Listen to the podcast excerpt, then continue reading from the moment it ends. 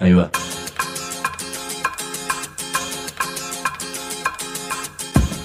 La Vaca es una colecta de recursos, es una cooperativa de trabajo, es una página web, un periódico mensual, una editorial, una cátedra, un bar. Es lo que necesitamos crear para ganarnos la vida y perdernos la obediencia de vida. La vaca es comunicación, ida y vuelta. Ahí va. Decimu, no te calles. Decimu, como se te cante, como te salga, como puedas. Decimu para que escuchen los que te dicen, vos no digas ni mu. Ahí va. Siempre me gustaron los mapas, que es otro modo de entender cómo es un territorio. Así que estoy con mi mapa abierto, ahora que Internet facilita tanto estas cuestiones, pero es un mapa realizado por una universidad donde aparecen los conflictos socioambientales. Entonces voy a hacer el experimento, hago clic, a ver qué aparece. A ver, lo primero, depósito de agroquímicos lindante a una escuela primaria. Ah, me quedo muchísimo más tranquilo. A ver, este otro, deforestación e incumplimiento de reforestación en una estancia. A ver, otro más. Aplicación y depósitos de agroquímicos. Sigo haciendo el experimento. Mortandad de animales por posible intoxicación con agroquímicos. Y así sigo recorriendo toda una provincia argentina. Por ejemplo, acá dice fumigaciones periurbanas. A ver, este otro, polución por actividad de cerealeras en General Levalle. Aquí ya les estoy dando la pista de cuáles son los lugares donde vamos a estar recorriendo. Y, y este otro globito dice reclamo por la contaminación de un criadero de cerdos. Estos mapas fueron hechos por una universidad y vamos a ver de qué modo y qué significan si uno quiere entender lo que está ocurriendo en el país. Si querés hacer esta recorrida, no importa que no hayas traído brújula ni GPS. Alcanza con dos palabras. Decime. Hay comunicadores, periodistas, escribas, locutores, editorialistas, opinólogos, denunciadores, mobileros, columnistas, conductores, especialistas, interpretadores. Mejor decir mu. En los últimos años yo venía bastante cabreado, si se me permite la expresión, con las universidades, porque muchas veces encontraba universidades que se enclaustraban, con esta idea de la palabra de los claustros, con la idea de los altos estudios, con la idea del, del faro del saber y cantidad de, de conceptos que están relacionados con la idea de la universidad. Y a mí siempre me sonaba como algo lejano, eh, ajeno y demás.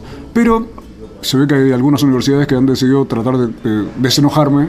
O a tanta gente que puede pensar cosas parecidas. Y creo que el caso paradigmático de esta época o uno de los casos paradigmáticos es el de la Universidad de Río Cuarto en Córdoba que en los últimos años ha llevado adelante una cantidad de acciones, de novedades, de institutos dentro de la universidad, ya nos van a contar a ver cómo es, que abarca desde cuestiones de derechos humanos hasta cuestiones ambientales, cuestiones de género y cuestiones productivas.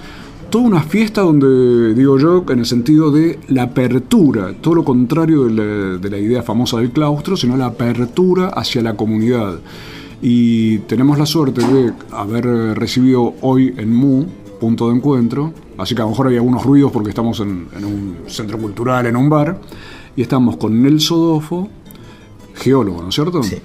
Ahora ya nos vas a contar bien tu cargo en la, en la universidad, y con Erwin Rivero González, así que tenemos dos generaciones de la universidad. Para que nos cuenten a ver si yo ando muy mal rumbeado con este con este, digamos, entusiasmo que tengo con la Universidad de Río Cuarto. Nelson, ¿cuál es tu cargo en la universidad?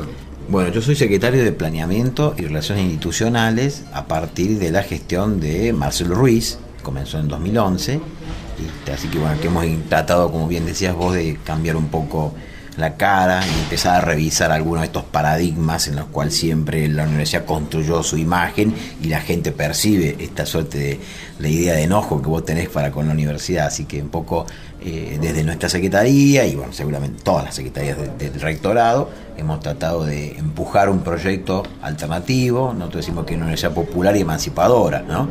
Donde decimos que emancipadora en un concepto amplio, ¿no? De emanciparse digamos, a partir de una mirada distinta a la clásica, academicista, como bien decías vos, a veces muy endogámica, autorreferencial de la universidad. Así que esa ha sido nuestra...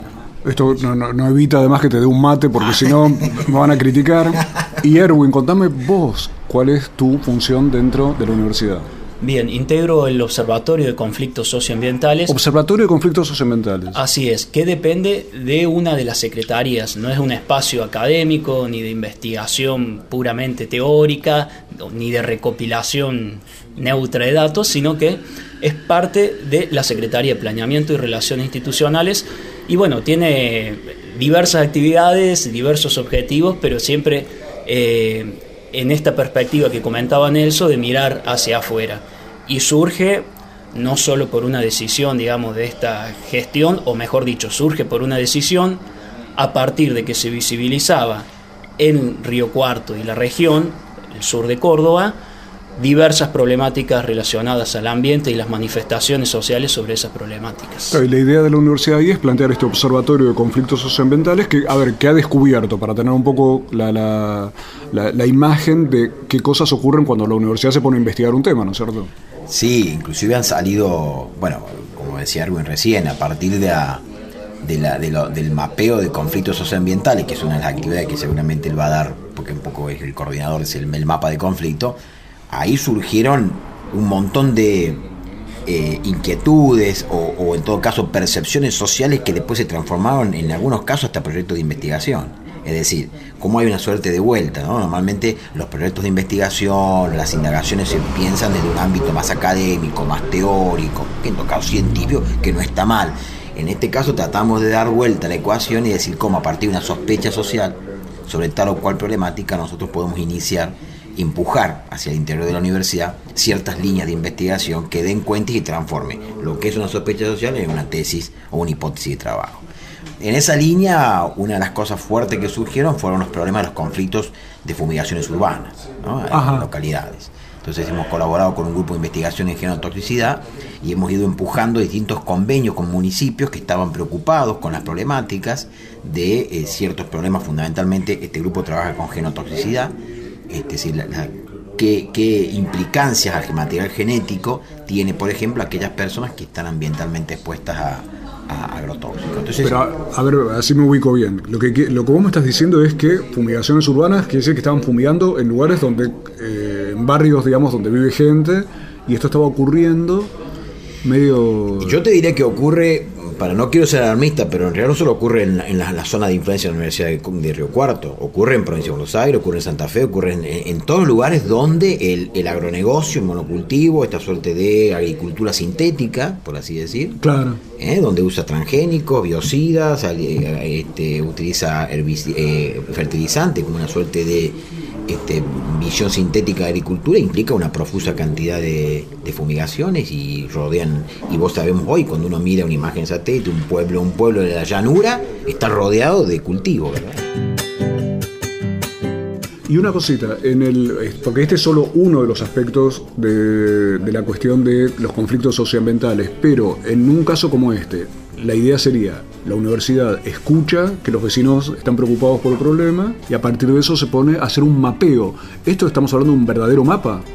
Exactamente, ¿no? Es una, cartografía de la salud, por así decir, de nuestras comunidades. ¿Eh? puede dar un dato más, más concreto. Que... ¿Qué han ido encontrando?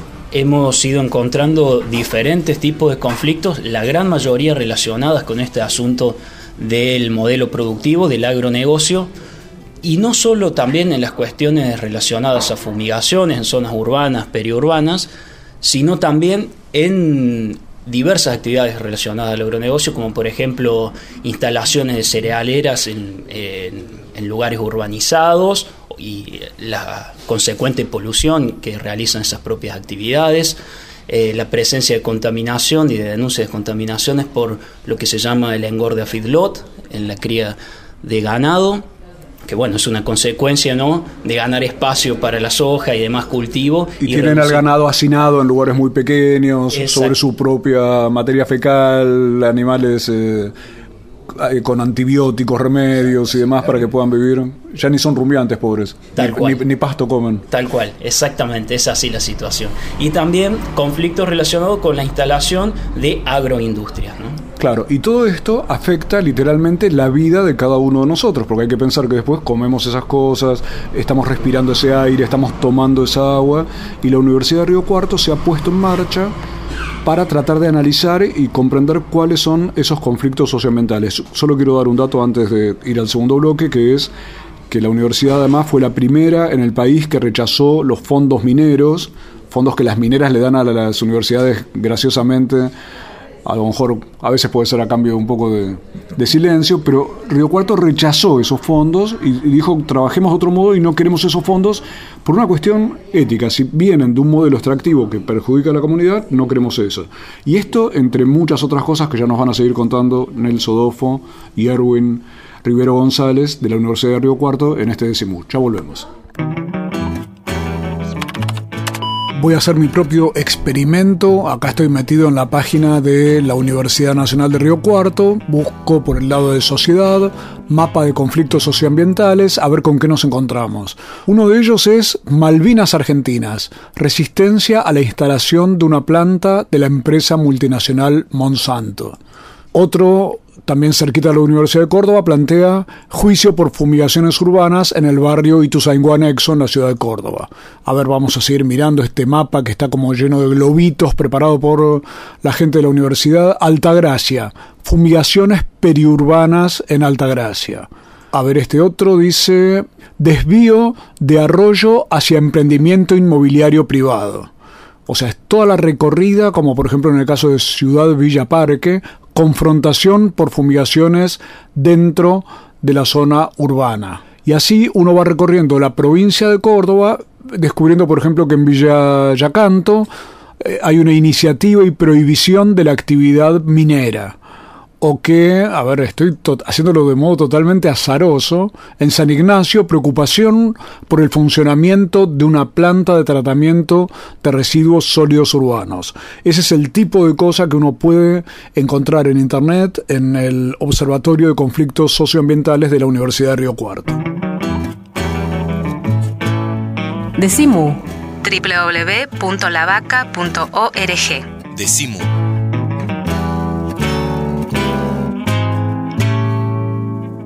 Si trabajas en el Estado, municipal, provincial o nacional, sabe que tenés dónde informarte. www.eltrabajadordelestado.org El sitio web de la Asociación Trabajadores del Estado. Noticias, opinión, entrevistas, videos. www.eltrabajadordelestado.org Desde 1925, presentes en la defensa de los derechos de los estatales argentinos. Asociación Trabajadores del Estado. La Vaca Editora. Nuestros libros tienen orejas y corazón. Argentina originaria, territorios en resistencia, sin patrón. Escuchan y laten. La Vaca Editora. Una red de pensamiento libre que financias vos. La Vaca Editora. Encontralos en las librerías amigas o en www.lavaca.org. En Morón, primer Festival Juvenil Latinoamericano de Cortos Ambientales si tenés entre 13 y 35 años, presenta tu propuesta hasta el 29 de agosto. Proyecta tu mirada. Informate en facebook.com barra Festival de Cortos Morón o en www.morón.gov.ar Municipio de Morón. No adivinamos el futuro. Creamos el presente. Decimu. Por el derecho a la rebeldía.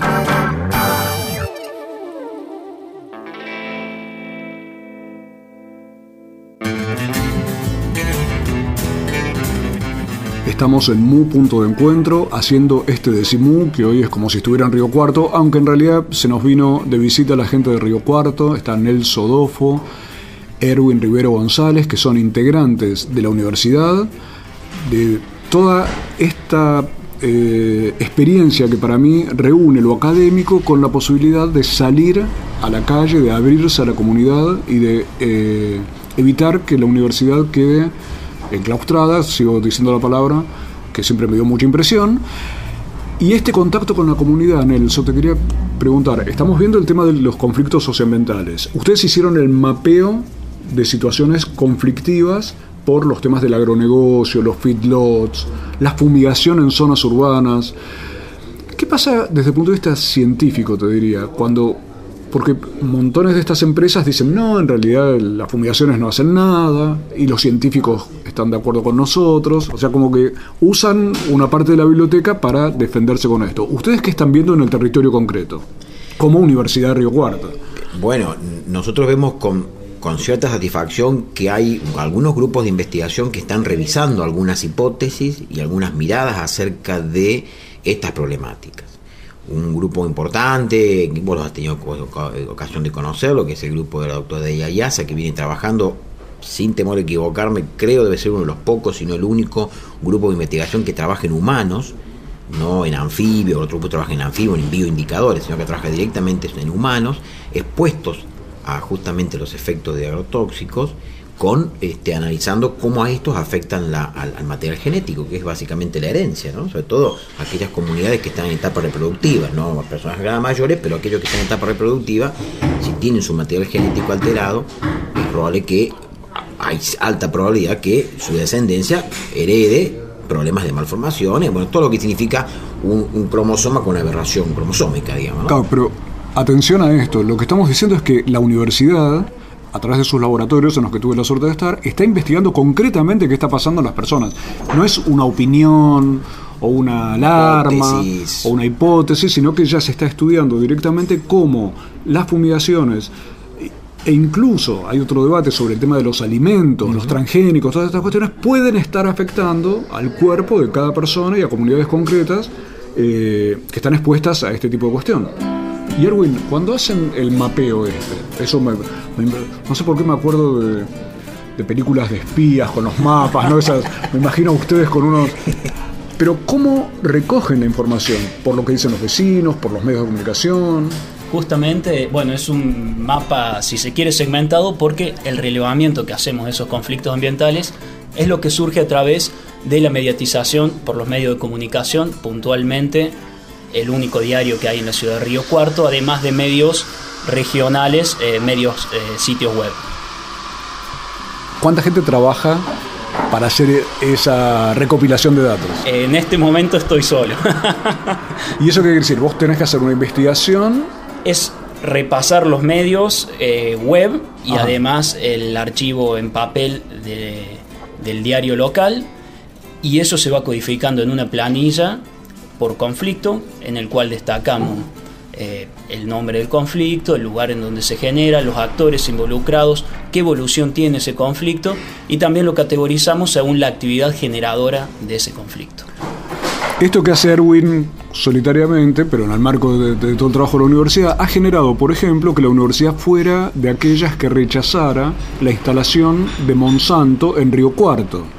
Y esto terminó ocurriendo. A ver, ¿cómo fue ese suceso en el cual por primera vez uno se encuentra a una institución como la universidad pública planteando la instalación de una fábrica como Monsanto es perjudicial para la comunidad?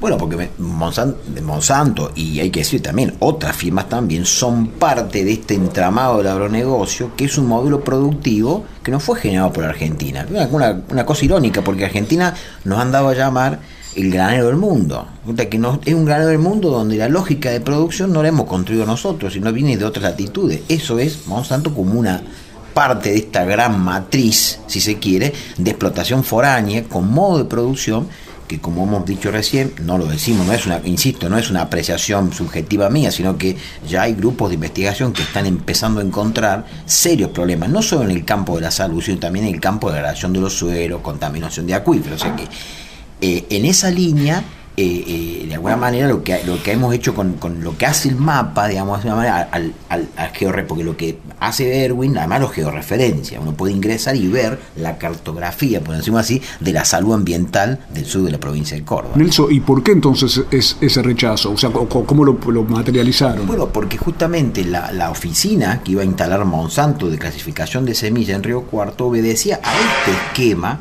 que no hacía más que reproducir un modelo en el cual la universidad socialmente no era aceptado y ya había evidencia científica como para decir que hay que revisarlo. O sea, casi había una obligación como universidad pública, que no tenemos un compromiso empresarial de ninguna naturaleza, de decir no, no queremos este modelo de explotación, busquemos otro modelo de explotación, sigamos haciendo agricultura pero de otra forma.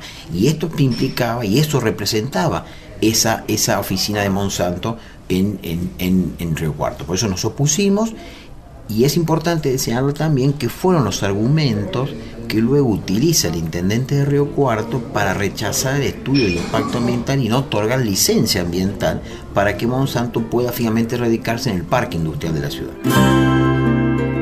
O sea, veamos la importancia de lo que ocurrió. Yo hago un pequeño repaso porque es todo tan nuevo pero la universidad se planta frente a la instalación de Monsanto allí, la rechaza, esto es también consecuencia de una movida social de rechazo a esto, y esto terminó siendo la argumentación que usa el propio intendente para decir queremos paz social y no se instalen aquí porque va a haber líos si se instalan aquí, es más o menos ese, ese argumento. Exactamente. Ahora, eh, Erwin, te quería preguntar, uno ve esa situación en Río Cuarto. En el resto de la provincia, también uno puede pensar que los vecinos son un poco el motor de, eh, de la alerta frente a estas cuestiones, los que pueden organizarse y hacer algo. ¿Cómo estás viendo ese, ese tema? Sí, eh, nosotros nos centramos en el sur de la provincia de Córdoba y sí, con diferentes Pleno corazón sojero aparte. Es así. Además, además. Y nos paramos en diferentes localidades con otras particularidades, localidades más pequeñas, a pueblos, que también hay movilizaciones y resistencia y preocupación por este modo de producción y por el tema puntualmente de las fumigaciones y de los cuales en muchos casos ya ha habido acciones concretas como ha sido el debate y eh, la promulgación de ordenanzas que en la provincia de Córdoba son más de 20 municipios los que tienen ordenanzas propias que regulan la aplicación de agroquímicos, además o por sobre la ley provincial que tiene en la materia Córdoba. Ya vamos a volver con este decimú dedicado a la Universidad de Río Cuarto, con Nelson y con Erwin, pero porque además quisiera que me cuenten si esto se trata solo de un rechazo o si también hay propuestas, como vos insinuabas recién Nelson, de otro tipo de modelos factibles para llevar adelante. La gente de la Universidad de Río Cuarto participó en Buenos Aires en el diplomado en Periodismo y Comunicación Ambiental Andrés Carrasco, que lleva adelante la vaca, y vamos a ver cómo le cayó a algunos de los participantes en el encuentro, por ejemplo el caso de Laura Gómez de Colombia, esta presencia de la gente de la Universidad de Río Cuarto. Bueno, me pareció muy interesante la charla de los compañeros de Río Cuartos, eh, sobre todo pensando y entendiendo la universidad como otro modelo eh, de formación humana incluso, no solamente como profesional y, llenarnos de títulos, sino como ese trabajo también de, la horizontalidad, de, esto de trabajar en comunidad eh, y que salga un poco de, de ese esquema educativo que hay ya como muy impuesto donde no, no, no se piensa y no se humaniza y solamente se trabaja como conceptos que ya están, como pensar que la realidad puede ser transformable, que, si nos preguntamos y nos cuestionamos más encontramos otras formas también de realidad posibles. Eh, algo que decía Sergio como lo de imaginar y que imaginar y preguntarnos más nos llevan a otras realidades y salirnos como de nuestros esquemas. Entonces como el rol de la universidad y, de, y en general de la educación eh, me pareció muy, muy interesante. Decimu www.lavaca.org Decimu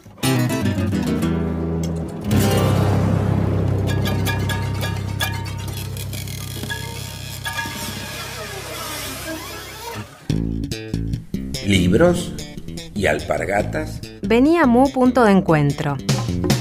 Mate y bizcochitos, dividís y dulces, Hipólito Yrigoyen 1440. remeras y empanadas, carteras y revistas, zapatillas y CDs, bijú y detergente, ropa y berenjenas de diseño, yuyos y videos ecológicos, camisas y camisolas, comida casera y económica, música y poesía, proyecciones y recitales, actividades con entrada libre y gratuita. Venía Mu punto de encuentro. La televisión ya no es solo televisión. Se sigue expandiendo. Por aire, por cable, por satélite y también por internet. Y queremos que siga creciendo. Junto a tus derechos. Porque la televisión sos vos. Somos todos. Sos parte. Afiliate. SATSAI. El sindicato de las nuevas tecnologías. No soy la persona de tu vida. Soy la persona de mi vida. Decimu. Decimu. Decimu. Aprovechar lo que te da la vida, es decir, lo que me dio, lo que me está dando este momento de hace seis años, estar acá, disfrutar, aprovechar, aprender, ser alguien el día de mañana, eso sería. ¿Qué te gustaría ser?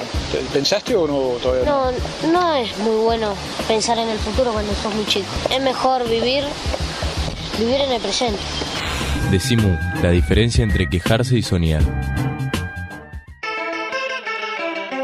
Seguimos en Decimú, el programa que se emite por 150 radios comunitarias de todo el país y siempre se puede escuchar en www.lavaca.org. Y estamos hoy conversando con Nelson Dofo y Erwin Rivero González, integrantes de la Universidad de Río Cuarto, una universidad rara en el mejor sentido de la palabra. En lugar de enclaustrarse, en lugar de encerrarse, se abrió a la comunidad en todo en todos estos últimos años. En algún sentido fue víctima la universidad también del modelo sojero a partir de lo que ocurrió con la explosión de tanques de hexano por una investigación que estaba haciendo la aceitera general de ESA en la universidad. Y esto, te pregunto Nelson, eh, mi impresión es que eso, por lo que yo estuve charlando en Río Cuarto, también marcó un poco la idea de que se estaba haciendo una investigación para las empresas, esta idea de que la universidad trabaje para las empresas y eso le da dinero, supuestamente, o le da eh, prestigio. prestigio, y mató a... Y son un alumno y seis docentes. O sea que hay, hubo siete investigadores y uno de los alumnos que, eh, que fallecieron por las explosiones de tanques de hexano, por el manejo apurado para hacer una investigación que era para empresas privadas. Exacto, sí, sí. El, Un juicio eso. ¿no? un juicio con con... imputados, penal. Exacto. Y está continuando además Sí, esa cuestión, está todavía pendiente. O sea que ahí uno ve eh, cómo el modelo económico en cierta medida puede funcionar con una lógica de ganancias y demás que con respecto a la lógica de investigación en la universidad eh, hace ruido, ¿no es cierto? ruido, ruido, demasiado ruido.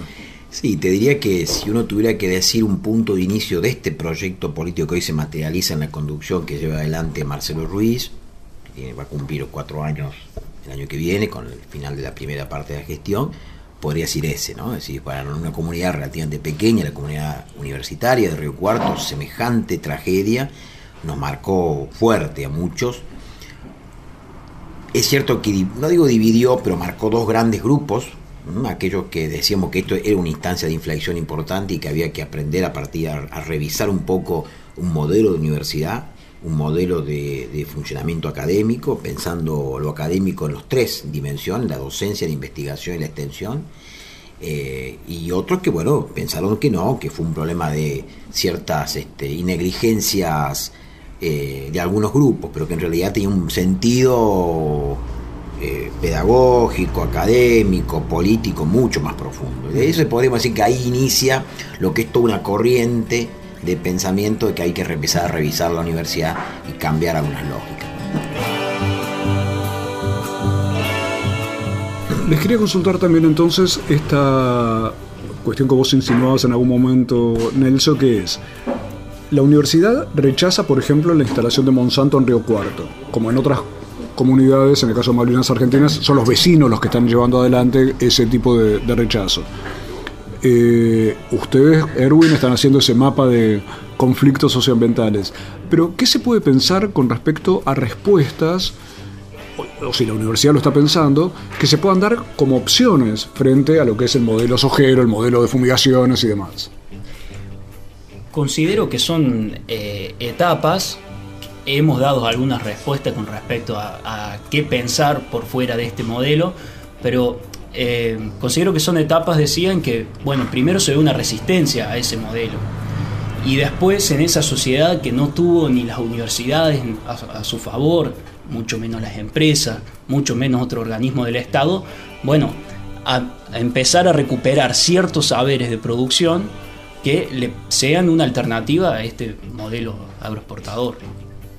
Claro, inclusive nosotros en esa línea Recuerdo que participamos en una audiencia pública, la ciudad de Río Cuarto el año pasado, tuvo una discusión importante acerca de un plan de ordenamiento urbano y generó, como algunas otras ciudades con distintos matices, lo que sea una zona agropecuaria 1, es decir, una zona rodeando, una zona que rodea, un gran anillo de rodear a lo que es la mancha urbana o la trama urbana más densamente poblada, donde eh, se planteaban actividades por lo menos menos agresivas o más amigables con el uso residencial.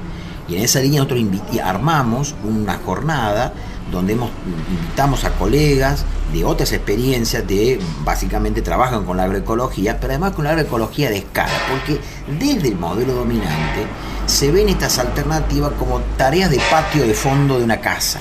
Claro. Y eso no es cierto. Tengo una huertita. Una huertita. Entonces, dice, ustedes con la huerta no van a alimentar la humanidad.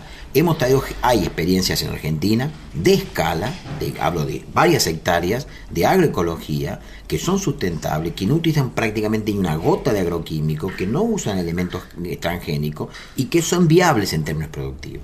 Bueno, eso fue, me parece, una contribución a empezar a, a marcar alternativas a esta idea dominante eh, dogmática de que es esto o es esto y solamente esto. Eso no es cierto. Sea, que hay otras alternativas. En esa línea hemos impulsado, y hay colegas en la universidad que están trabajando en eso también. La línea de la agroecología. Claro, incluso está el, el centro mismo agroecológico. Exacto. Tenemos un centro agroecológico de, la, de que depende de la Secretaría de Extensión. Porque un poco lo que me decían es que frente a la situación de fumigaciones urbanas, como vos planteabas, Nelson, antes, también quedan productores que dicen, bueno, pero si, si, se prohíbe la fumigación aquí, ¿yo cómo hago para producir? Claro, exactamente, es así. Y bueno, eh, una de las experiencias que, que comentaba Nelson fue la de, un la de un ingeniero agrónomo de la provincia de Buenos Aires, puntualmente de Tres Arroyos, con un campo que superaba las 400 hectáreas. Y es una experiencia totalmente de producción orgánica y que él mismo, siendo ingeniero agrónomo, se planteaba las dificultades que tenía en el proceso de avance para, para dar esa escala. ¿Por qué? Porque en la propia universidad no había podido obtener esas herramientas. Entonces eh, se veía ante una situación de ensayo y error para resolver ciertas situaciones. Nelson, en ese sentido, me gustaría empezar una parte de, de, la charla con respecto a cómo ves vos el rol de la universidad en ese sentido. ¿Se puede cambiar? Porque uno ve esta cuestión de que muchas universidades están como en ese encierro que yo planteaba antes. ¿Cómo estás viendo vos hoy el rol de la universidad y de la ciencia, por lo menos como un pantallazo para empezar la charla? Mira, no, yo te puedo contar con más precisión lo que nos pasa en Río Cuarto. Aún todavía hay una universidad profunda, por así decir, que todavía tiene cierta inercia de esa, esa universidad que vos describías, autocentrada, donde se confunde autonomía con neutralidad y descompromiso. Yo creo que en esa línea este, hay, hay, hay todo un desafío importante por llevar adelante y tengo la sospecha de que en realidad los cambios van a venir de afuera más que de adentro. Es decir, va a ser la propia comunidad, como ya está ocurriendo en algunos, en algunos ámbitos, que va a empezar a reclamarle a la, a la, a la universidad acompañar procesos sociales de defensa de comunidades. En la medida en que las universidades no se pongan históricamente con esa función, hablo de universidades públicas, ¿verdad? No, las privadas una, lógica distinta y, bueno, seguirán su camino, ¿verdad? Eso hablo de las universidades que nos toca, son las universidades nacionales que tienen un compromiso con la población que no quiero decir una palabra común, pero que nos pagan los salarios, vamos a decirlo así con toda franqueza. Así, la mayor parte de los papás que sus hijos que amaban ir a la universidad, con sus, con, sus, con sus impuestos están pagando el salario, no solo a quienes habla, sino a muchos grupos de investigación que piensan que la investigación está más allá de los hechos históricos, Claro. sociales, está todo muy lindo, pero la, la plata te la pagan para que vos hagas eso, tiene un lugar lógico, material, concreto. ¿no? Bueno, creo que en esa, en esa medida, y me parece que es un poco la función de estos organismos como el observatorio, de vehiculizar esas demandas sociales que permeen hacia el interior de estos grupos eh, para poder reacomodar. No estoy diciendo que nadie deje de hacer ciencia, en absoluto. Me parece que es importantísima la ciencia, sino plantear cuáles son los marcos referenciales que hoy creo que tienen que ser revisados. Ya volvemos para hablar a ver cómo toman los estudiantes todas estas novedades que están haciendo los señores y las señoras de la Universidad de Río Cuarto.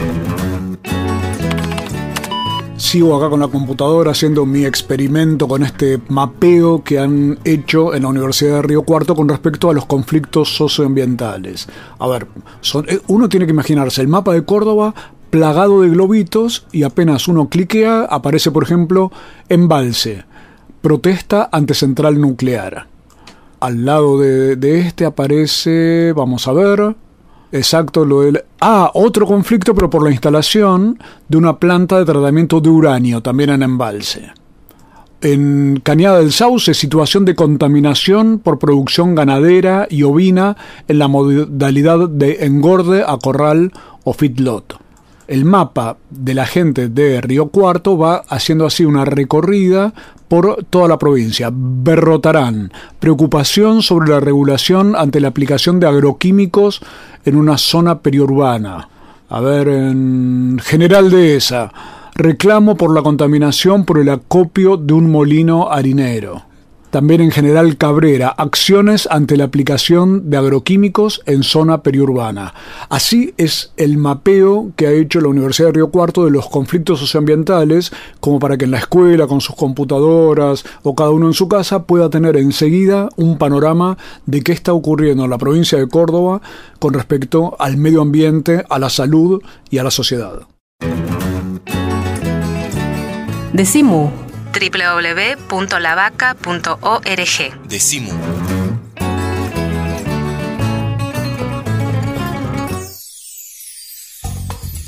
El Sindicato de los Trabajadores de las Telecomunicaciones, pluralista, democrático y combativo. Nuestra página web www.foetrabsas.org.ar. Si sos telefónico, sos de Foetra.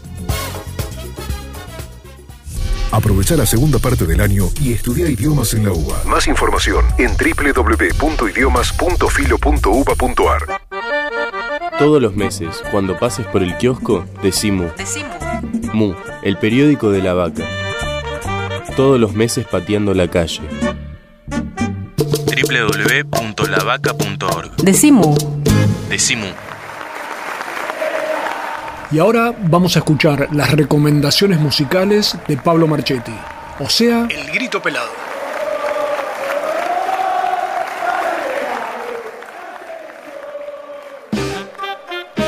Hola, ¿qué tal? Bienvenidas, bienvenidos. Esto es el grito pelado, el segmento musical de Decimú. Nos ponemos borgianos hoy, porque vamos a escuchar eh, un tema que está incluido en un disco que se llama Milongas Borgianas. Claro, yo lo vi por primera vez y dije, bueno, las milongas que escribió Jorge Luis Borges. No, es una propuesta nueva, una relectura de Borges, del espíritu borgiano, milonguero borgiano, a cargo de Fabricio Castaneda. Fabricio Castaneda es quien impulsó este proyecto y es el autor de las letras. Son letras originales donde mm, Fabricio Castaneda toma el desafío complejo de traer ese espíritu, ese aire borgiano al Buenos Aires de hoy. Y lo hace con muchísima calidad, con grandes arreglos musicales, con compositores que, que, dan justo la talla y lo hace acompañado además de un seleccionado de voces que es de, de lo mejor que, tiene el, la escena tanguera actual, como puede ser Jacqueline Sigó, eh, Juan Villarreal, Karina Beorle, Beorlegui o El Chino Laborde. Vamos a escuchar justamente el tema El Fin, con música de Juan Martín Caraballo, letra de Fabricio Castañeda y la voz de Walter El Chino Laborde. El Fin. Milonga El Fin. De, por y para Fabricio Castañeda. Entrerriano Viejo.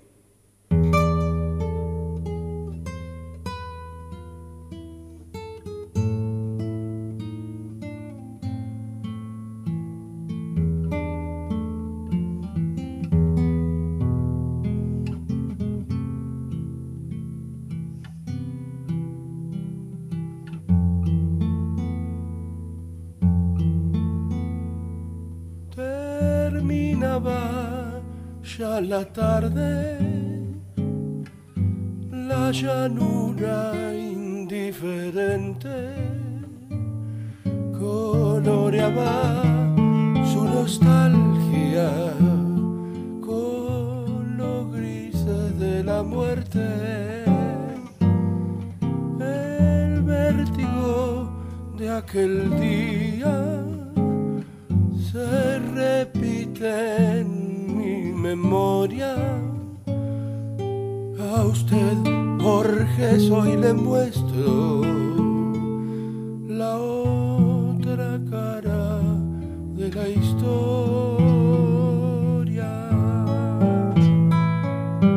Martín Fierro murió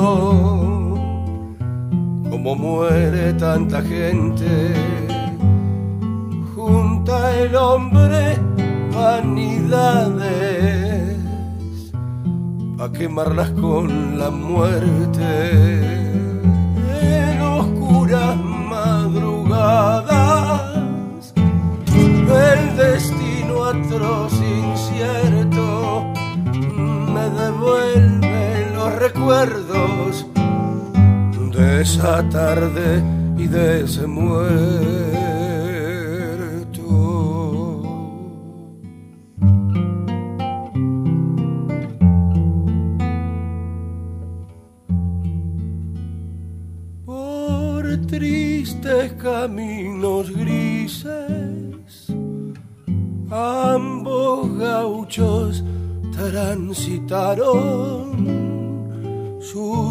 destinos coincidían, sin buscarse se buscaron, corrompidos los aceros. Por miserias viejas vanas se enfrentaron esa tarde con angustia humana. El negro muerte le dio, vigilaba su agonía. Supo entonces que un facón no destruye valentías, su oscura labor cumplida fue uno más entre la gente, vagó errante con su sombra y el recuerdo de una muerte. Esto fue El Grito Pelado, la propuesta terapéutica que cada semana nos trae Pablo Marchetti a Decimú. Decimu. Sin conservantes, sin químicos, sin fecha de vencimiento. Decimu. www.lavaca.org. Ojos que ven, corazón que siente. Decimu. Adrián Mariotti, uno de los participantes en el diplomado en Periodismo y Comunicación Ambiental Andrés Carrasco, que se hace en la vaca, nos cuenta cómo recibió la participación que tuvo en el encuentro la gente de la Universidad Nacional de Río Cuarto. Bueno, tengo mucho material en la cabeza, pero en esencia rescato que esa como asociación entre la universidad pública y los movimientos sociales que de alguna manera potencia o le da como la base académica de alguna manera o el conocimiento científico a la, a la protesta, lo cual ayuda a, digamos, a luchar en contra de, este tipo de, avance del extractivismo, en este caso en Córdoba o en Latinoamérica. En, el receso estuve hablando con uno de ellos y me contaba que han recibido presiones de, de la parte empresarial, lo cual implica que se han dado cuenta el, que digamos tiene mucho valor esta unión y que transforma, digamos, está transformando la sociedad. La Universidad de Río Cuarto en Córdoba es una experiencia que hoy estamos reflejando aquí a través de la visita de Nelson Dofo y de Erwin Rivero González.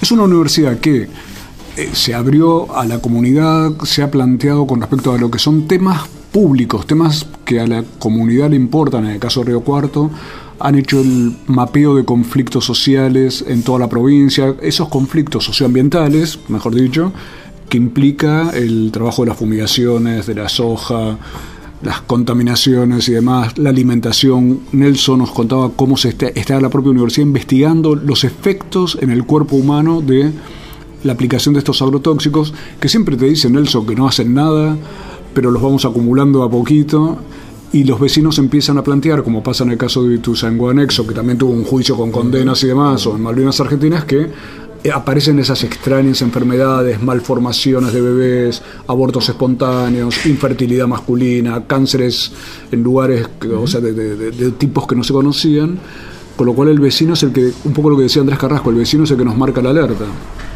Sí, exactamente, así fue. Y, así está siendo en, muchas otras otras otras otras este, situaciones conflictivas, ¿no? Es donde ya los vecinos están sospechando sobre ciertas ciertas instalaciones, por ejemplo, eh, ahí planteábamos un estudio que hicimos este, de, tomamos justamente a partir de lo que el mapa estaba evidenciando, estaba alargando los resultados que el mapa estaba marcando. El mapa de conflictos socialmente conflicto, con otras informaciones, una cantidad de poblaciones que estaban ya dando sus áreas de áreas de, de, amortiguamiento que se llama, ¿no? Estas áreas de buffer o áreas de amortiguamiento que alejan las aplicaciones que son más comprometidas respecto de la de la, de la, de la, mancha urbana, la zona urbana. Y la verdad que eran 17 poblaciones de la provincia de Córdoba, sobre todo un dato importante, ¿no? Poblaciones donde, en el caso mío, yo me crié, o cualquier uno hemos sido nacido y criado en poblaciones muy pequeñas del interior, donde se decía, si al campo le va bien, al pueblo le va bien. Claro. Pasa un dogma, y, sin embargo, hay una parte importante que uno ha entendido. En una de las mejores épocas que el campo le ha ido, la gente dice, con la salud no se juega. Claro. Y eso fue un elemento central, que es el que más ha cuestionado este modelo. No se lo está cuestionando, fíjate vos, al modelo a partir de pérdida del suelo, de materia orgánica de los suelos, sino dos elementos centrales, pérdida de bosque nativo y la salud cómo se compromete la salud de la gente que eso no afecta a la fumigación. Y por esas puntas donde hemos trabajado fuertemente, porque es a donde uno le puede, por así decirlo en términos, entrable al modelo y empezar son las, las grietas que muestra este modelo y que no puede defender, porque ya hay evidencia, Andrés seguramente, no seguramente lo ha dicho hasta el hartazgo, ya hay evidencia científica que está respaldando esa sospecha social. Tal cual. Y otra cosa que no quiero dejar de mencionar es que en algún momento hicieron ustedes también un trabajo sobre el Famatina. Ah, sí, sí, sí. sí, ¿Qué fue eso? De paso para que vaya nuestro saludo para la gente de Famatina. bueno, ahí hemos, hemos ayudado también a una misión botánica. El Famatina, hay dos grupos en la Universidad Nacional de Córdoba, el Museo Botánico y un grupo de investigadores de la Universidad de Río Cuarto, que ya hace cinco años que vienen estudiando la biodiversidad del Famatina. Eh, y la verdad que ya están los resultados, estamos a punto de editar un libro sobre la biodiversidad famatina con un lenguaje coloquial que lo puede entender no necesariamente botánicos expertos. Y un detalle importante, hay un hallazgo, hay un género vegetal para la taxonomía mundial, hay un nuevo género vegetal que es endémico del famatina.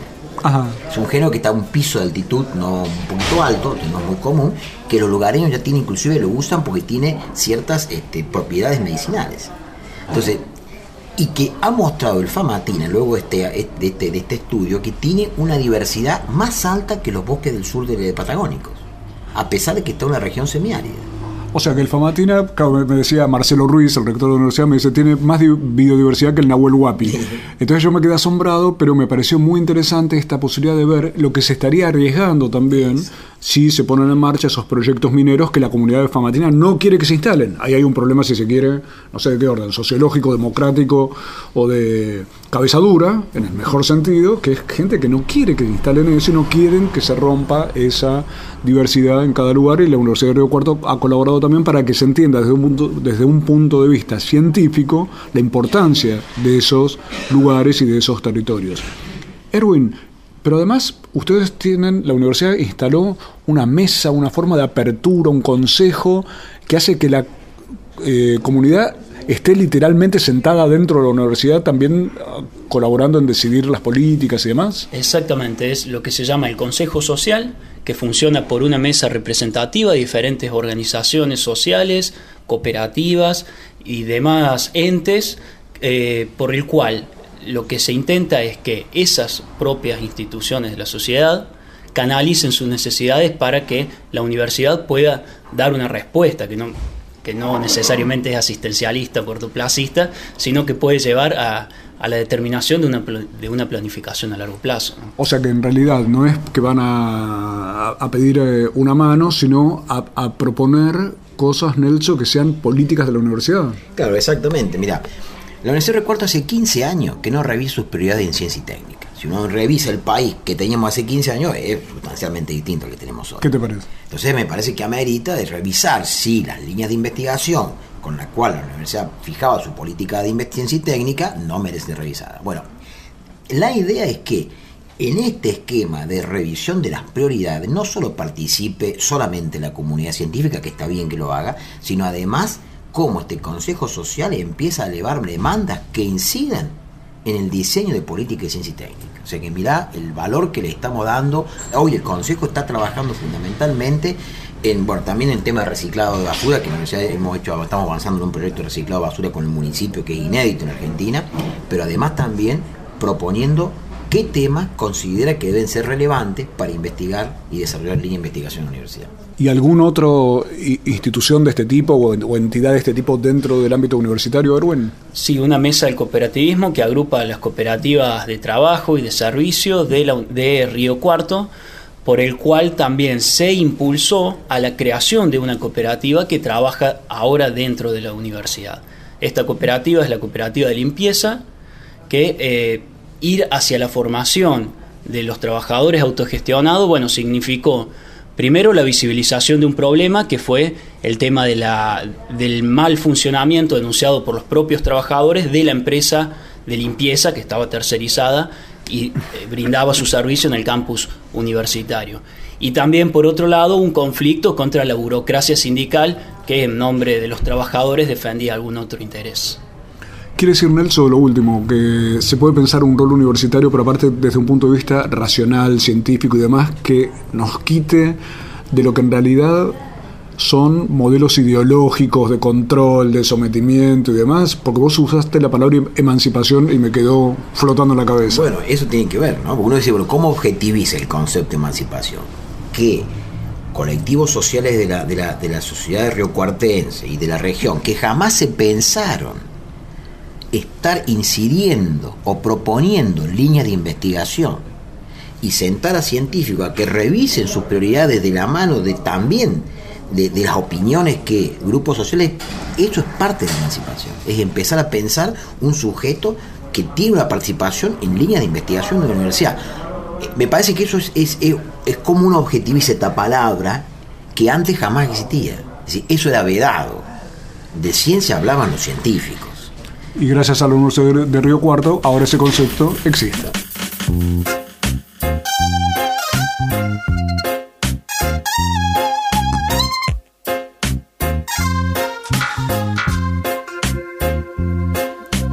Vida queriendo comprar, la vida se va.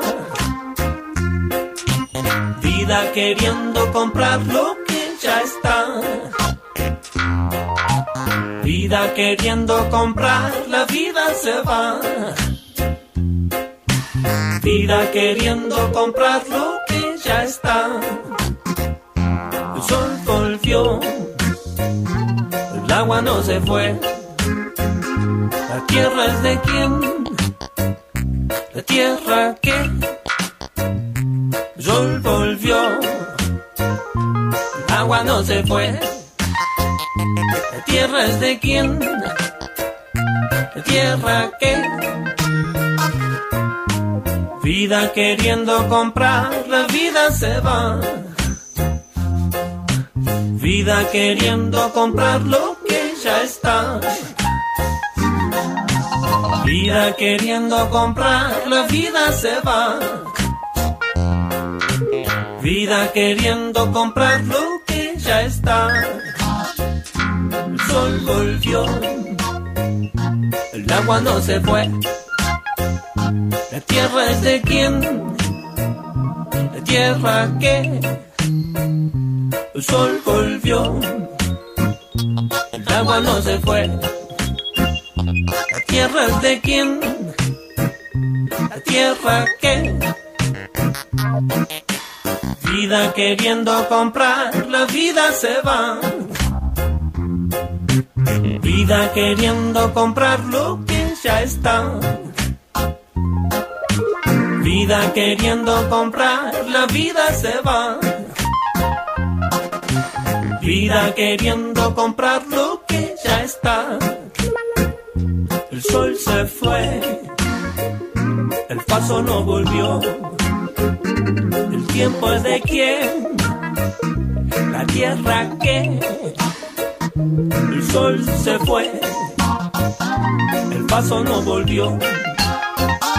El tiempo es de quién, la tierra que. Vida queriendo comprar, la vida se va. Vida queriendo comprar lo que ya está. Vida queriendo comprar, la vida se va.